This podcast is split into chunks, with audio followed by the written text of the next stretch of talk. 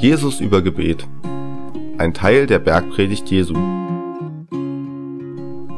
Das erzählte Jesus den Menschen in seiner berühmtesten Predigt auf einem Berg. Wenn du mit Gott reden willst, dann mach es an einem ruhigen Ort, wo du mit ihm allein bist. Sag nicht einfach Phrasen vor dich her oder glaube, dass Gott dich mehr hört, wenn du viele religiös klingende Worte verwendest. Nein, Gott, dein Vater, weiß genau, was du brauchst.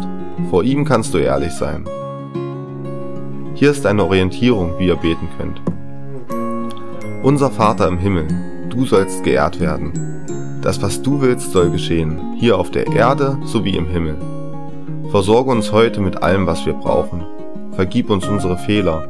Wir wollen auch denen vergeben, die uns etwas angetan haben. Beschütze uns davor, getestet zu werden und befreie uns von allem Bösen.